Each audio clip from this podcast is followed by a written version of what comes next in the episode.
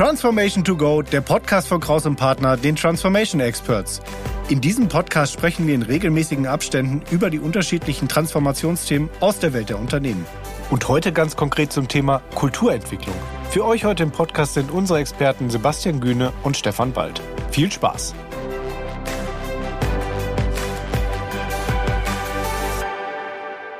Lieber Sebastian, du strahlst mich an. Wir haben ein ganz spannendes Thema jetzt in unserer Reihe hier Transformation to Go. Ja. Lass uns über Kultur, Kulturentwicklung, Kulturgestaltung sprechen.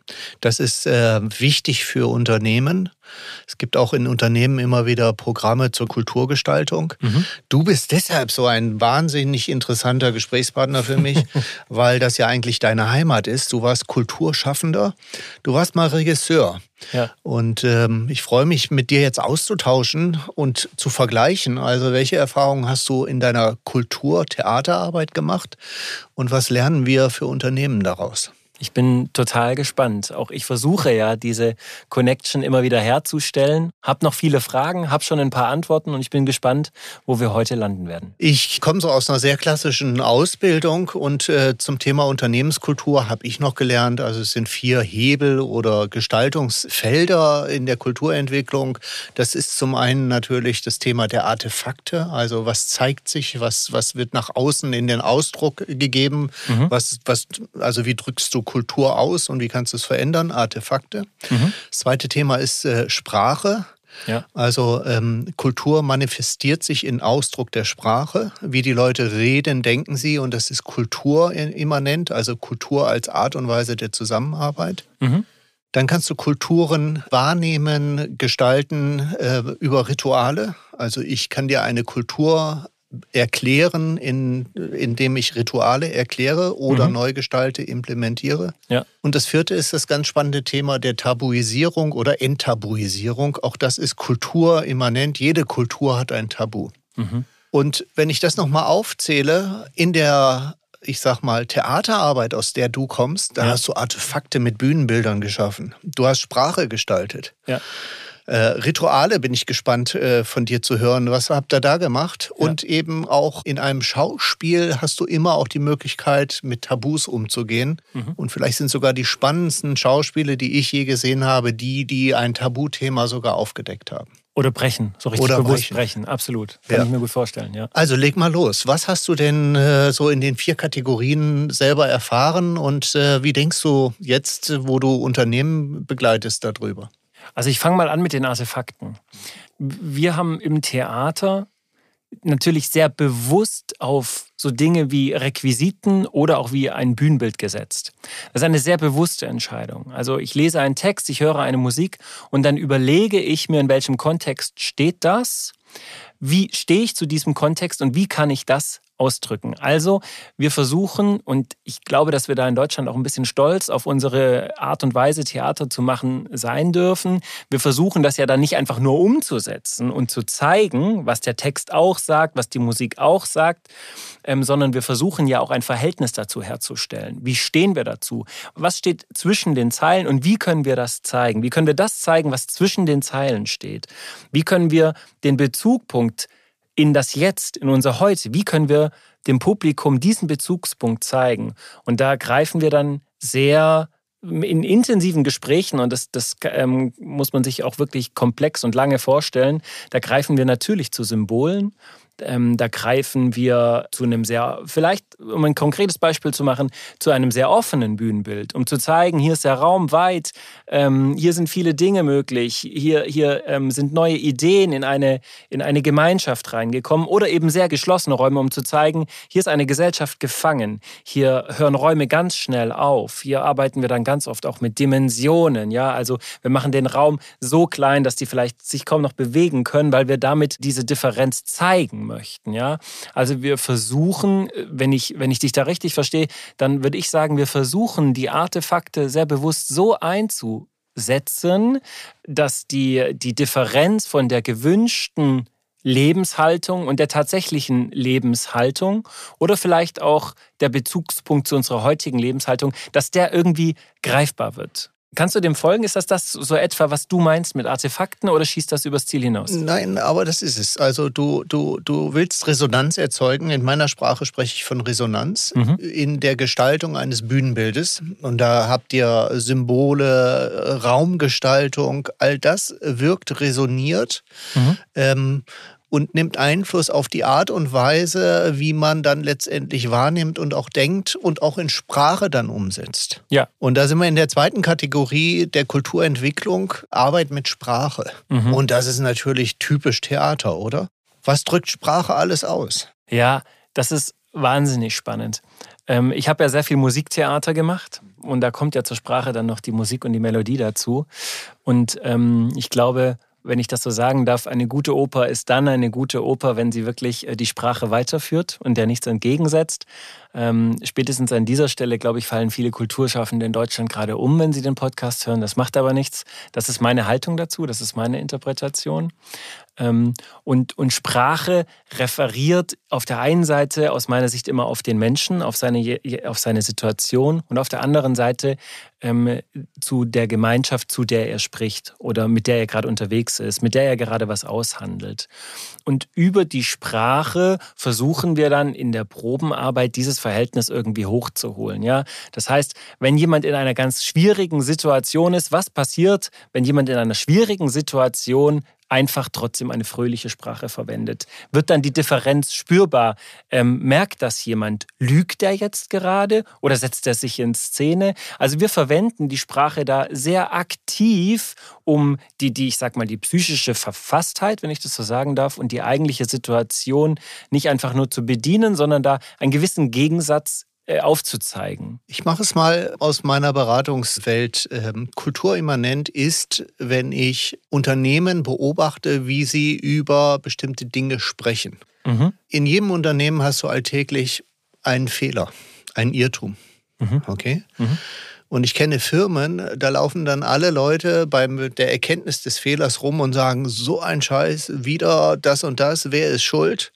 Also sehr negativ chronotiert. Mhm. Und ich habe aber auch schon Firmen kennengelernt, wo ich Leute getroffen habe, die haben gesagt, oh, da ist wieder was schiefgegangen. Heureka quasi, jetzt kommt es auf mich an. Das ist jetzt total positiv. Mhm. Da können wir wieder was lernen. Jetzt, jetzt haben wir wieder eine gute Chance, uns voranzutreiben. Ah, ich verstehe. Und Sprache ist ein Ausdruck von Denken. Ja. Denken ist wichtig in der Art und Weise der Zusammenarbeit. Ja. Sprache funktioniert kulturimmanent, prägend natürlich sehr über, über Vorgesetzte, über Chefs. Ja. Ähm, so wie die über Fehler zum Beispiel reden, so wird nachher auch unten gedacht. Und wenn die da Schuldfragen oder Schuldzuweisungen dran knüpfen, dann ist das kulturimmanent und unten wird über Sprache gesteuert, werden die natürlich auch ein bestimmtes Verhalten in der Zusammenarbeit darlegen, sich mhm. nämlich verstecken und eher Schuld weitergeben. Also dann fängt das schwarze Peter-Spiel an. Ah, okay, ich verstehe, was du meinst. Lass mich da kurz anknüpfen. Ich habe natürlich verschiedene Regisseure und Regisseurinnen erlebt und habe mir dann für mich die Sachen rausgesucht, die ich für mich halt besonders wichtig fand. Und eine Sache fand ich ganz, ganz toll und das war sowas wie eine Regel, äh, die heißt, es gibt kein richtig und kein falsch. Also ich erschaffe ganz bewusst einen Raum, in dem ich probiere, so nennen wir das ja auch immer, proben, probieren, in der Fehler wie soll ich sagen, mit Absicht zugelassen werden, weil aus dem vermeintlichen Fehler ganz oft eine tolle Idee kommt. Aber dazu muss ich diesen Fehler zulassen. Und das muss ich in einer Gruppe eben auch kommunizieren. Ich muss Mut machen, wir machen Fehler. Ich muss aber auch, ich sage jetzt fast mal, eintrainieren, dass alle im Raum merken, es ist wirklich nicht falsch, weil es noch nicht festgelegt ist. Das ist die Probenarbeit. Ja? Spät das ist in meiner Welt ist das, ähm, äh, das, das nächste Element, Kultur mhm. zu gestalten, nämlich über Rituale. Ja. Und mhm. die Probenarbeit ist für mich äh, die Form, das Ritual, wie er eben an Dinge herangeht. Mhm. Und das muss man gestalten. Wir brauchen Rituale, ähm, um Kulturimmanentes in der Art und Weise der Zusammenarbeit ähm, mhm. äh, äh, zu gestalten. Aber ich habe dich unterbrochen. Mhm. Das ist typisch, also das, das wichtigste Ritual ist die Probenarbeit also. Absolut, Theater. absolut. Total interessant, dass wir so an diesem Punkt kommen, ähm, weil äh, tatsächlich äh, ich, ich habe ja ganz früher auch mal eine Zeit lang äh, gesungen, deswegen habe ich ja Musiktheater gemacht und ich hatte einen Dirigenten, der irgendwann mal gesagt hat, die schönsten Momente hatte er in den Proben.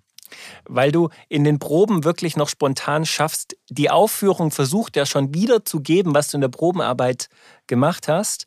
Aber das eigentliche Kitzeln im Team, wo alle merken, jetzt rasten die Ideen ein, jetzt kommen wir auf einmal zum Ergebnis und jetzt kommen wir in so etwas, was wir gerne einen Flow nennen. Ja, jetzt kommen wir richtig in Bewegung. Das passiert auf der Probenbühne, das passiert in der Probenarbeit. Und ähm, da geht dann wirklich kurz ein, eine Welle durchs Team, wo, wo alle so ein bisschen, äh, wie soll ich sagen, richtig wach sind und ein leichtes Kribbeln äh, in, in den Fingerspitzen haben ähm, und wo dann auch manchmal noch nochmal neue Ideen entstehen und es nochmal weitergehen. Es ist wie, wie so ein Flow, ja. Ähm, aber wo du jetzt gerade über die Rituale kommst äh, und, und die Probenarbeit, ja, das wirklich zentrale Ding ist die Probenarbeit, ist die Probenatmosphäre, die ganz arg bestimmt ist auch durch den Regisseur, aber natürlich auch, haha, jetzt beißt sich die Katze in den Schwanz, ähm, von der Kultur des Theaters. Es gibt natürlich auch verschiedene äh, Theaterkulturen, auch, auch in Deutschland. Das hat mit der Leitung zu tun. Ähm, das kann da kommen mit der wir Leitung gleich noch zu tun haben. Also die, die, ja. die Rolle der Leitungen, äh, da müssen wir nachher noch mal drüber reden. Ja. Das ist auch sehr kulturimmanent, kulturprägend. Ja. Ja, und, und in, in der Probenatmosphäre, in der Probenarbeit habe ich die Möglichkeit, eine Atmosphäre zu schaffen, wo Kreativität möglich ist. Und das glaube ich, das ist meine Einstellung, geht nur, wenn ich sage, es gibt kein richtig und kein falsch. Alle Ideen sind erstmal gut und wir probieren Ideen aus und bewerten sie dann. Also wir machen hier nicht am, am Tisch so, ja, wie wäre das, wie könnte das wirken, sondern Licht an, schnapp dir dein Requisit, wir probieren es aus. Also, also auch das, das Handeln, das Tun, ja. Ich weiß nicht, ob man das bei uns manchmal vielleicht dann in der Beratung, ob, ob das so eine Design Thinking Übergangsidee ist. Das kann ich alles gerade noch nicht fassen, aber wir probieren die Dinge aus und bewerten sie dann.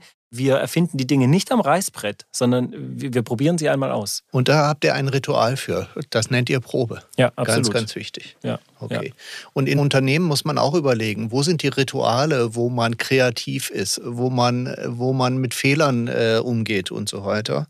Das sollte man nach meiner Einschätzung auch mit guten Ritualen äh, belegen. Mhm. Meine vierte Kategorie war, dass also Kultur beschreibend und auch, ich sag mal, gestaltend ist der Umgang mit Tabus. Also was darf Mhm. man sagen, was darf man nicht sagen. Ich habe eine ganz, ganz prägende Geschichte mal erlebt, wo ich bei einem internationalen Konzern war und ähm, eine Veränderung ähm, quasi besprochen habe und darauf hingewiesen habe, dass ähm, man sicherlich mit vielen Widerständen rechnen muss und dass ich schon äh, jetzt nach den ersten, nach der ersten halben Stunde der Firma vermute, dass hier eine sehr kultivierter Zynismus, also so eine Vorstufe eines, eines ähm, Widerstands für mich sehr deutlich war. Der Geschäftsführer sagte, wie, wie ich da drauf komme, ich bin eine halbe Stunde da. Und da habe ich gesagt, na ja, ich, äh, ich war zuerst auf der Herrentoilette und habe mir die ganzen Sprüche, die da an der Wand stehen, angeguckt und war mir relativ sicher. Ja. Das hat ihn sehr fasziniert. Er ist sofort aufgestanden, ist auf die Herrentoilette und ist wiedergekommen, hat gesagt, das habe ich so noch nie wahrgenommen. Aber Ja. Tatsächlich, also das ist ja schon purer Zynismus, der da an der Wand steht. Ihr könntet das verstehen. Und ähm, wir haben viel in dieser Kulturentwicklung, die das dann auch mitgebracht hat, über Zynismus und äh, Leute einbinden, ernst nehmen, also gegenzuwirken gegen, gegen solche Widerstände. Da haben wir viel dran gearbeitet. Und das war kulturprägend, weil wir etwas enttabuisiert haben. Mhm. Ja, also wo ich erst anknüpfen würde gerne, ist natürlich die, die Frage der gelebten Kultur. Gell?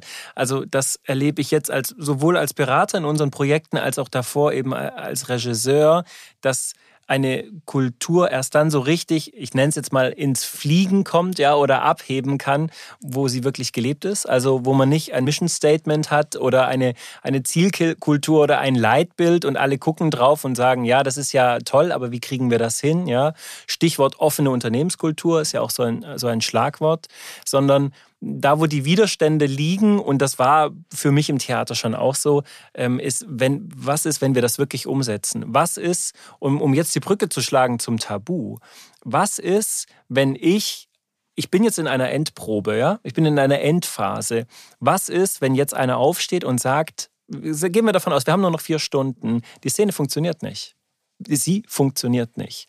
Also natürlich klammern wir uns, und ich glaube, das machen wir alle, immer wieder an Strukturen, die wir einmal einstudiert haben. Ja? Äh, Stichwort Ritual. So, und jetzt haben wir das Ding schon dreimal geprobt, wir waren uns immer sicher, es funktioniert. Und jetzt sagt einer, haut, haut's hin und sagt so, also ich kann das nicht spielen, das funktioniert nicht. Im Unternehmen sagt einer, den Standard, den wir für den Kunden eingeführt haben, der funktioniert nicht, äh, das wollen die Kunden nicht. Genau. Und, und, und dann sagt ja erstmal das ganze Team sofort so in sich ein und, und alle flüchten sich erst mit so eine Verteidigungshaltung. Doch, das geht, ja, das schaffen muss, wir schon. Das muss funktionieren. Muss, wir haben nur noch vier Stunden, aber eigentlich stimmt's. Ja? ja. Und man hat relativ selten Zeit zu sagen, aber er hat doch recht. So. Ja. Also wollen wir es jetzt einfach trotzdem machen, obwohl er recht hat? Ja. Oder wollen wir nicht eigentlich, sage ich mal, diese Herausforderung annehmen und zu sagen, wenn es nicht stimmt, dann machen wir es nicht. Also deswegen und jetzt habe ich vorhin immer gesagt, wir im Theater, das ist für mich ja schon noch etwas so ein bisschen in der Vergangenheit, ja.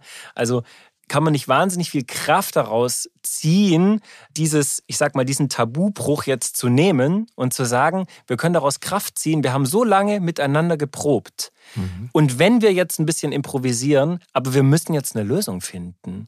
Und ich, also in meiner Erfahrung, wenn du ein gutes Team hast, das kommt wirklich auf deine Probenarbeit an. Wenn du in deiner Probenarbeit aus meiner Sicht gut gearbeitet hast, dann schafft das Team das. Dann können die mit dieser Unsicherheit umgehen, weil die sich aufeinander vertrauen können. Ja. Dann können die mit einem Tabubruch umgehen und den, wie soll ich sagen, produktiv in was Tolles umsetzen.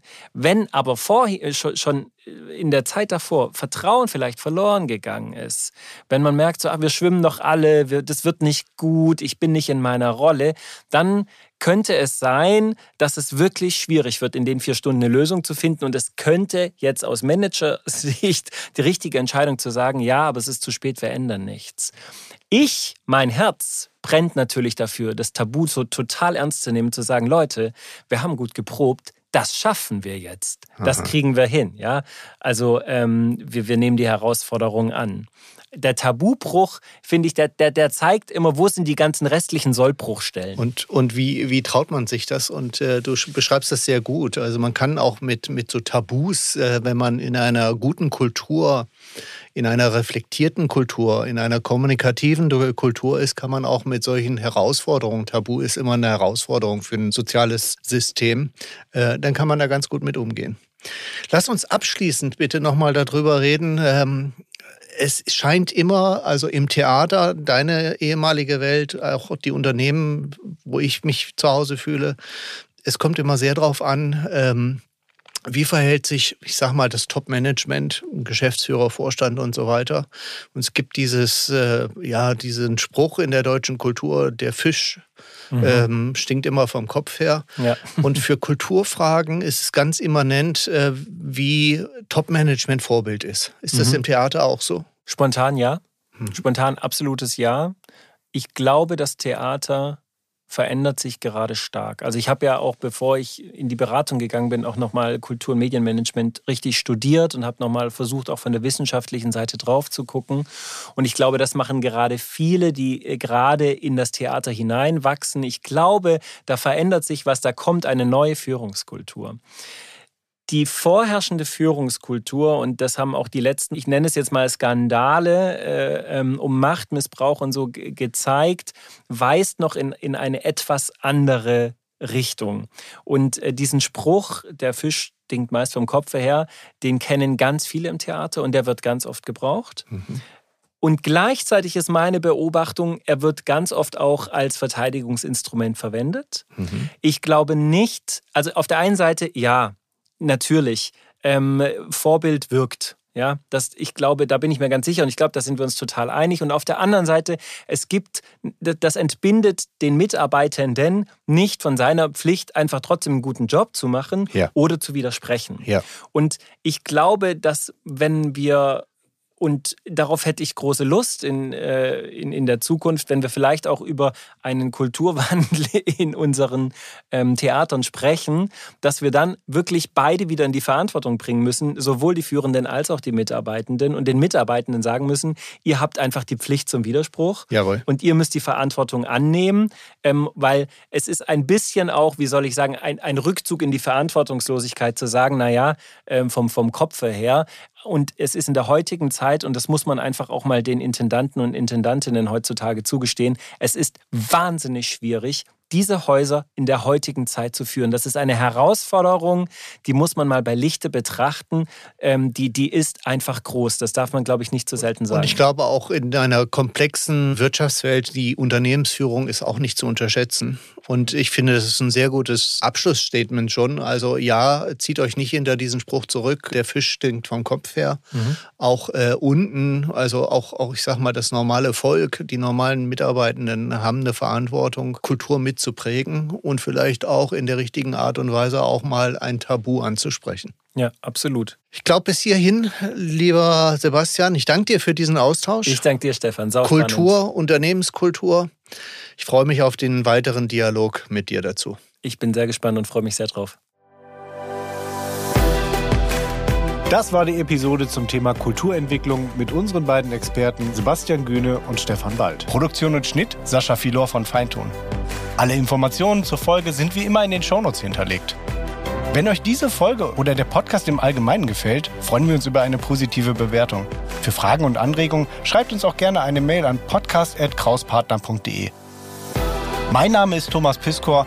Vielen Dank fürs Zuhören und bis zur nächsten Folge.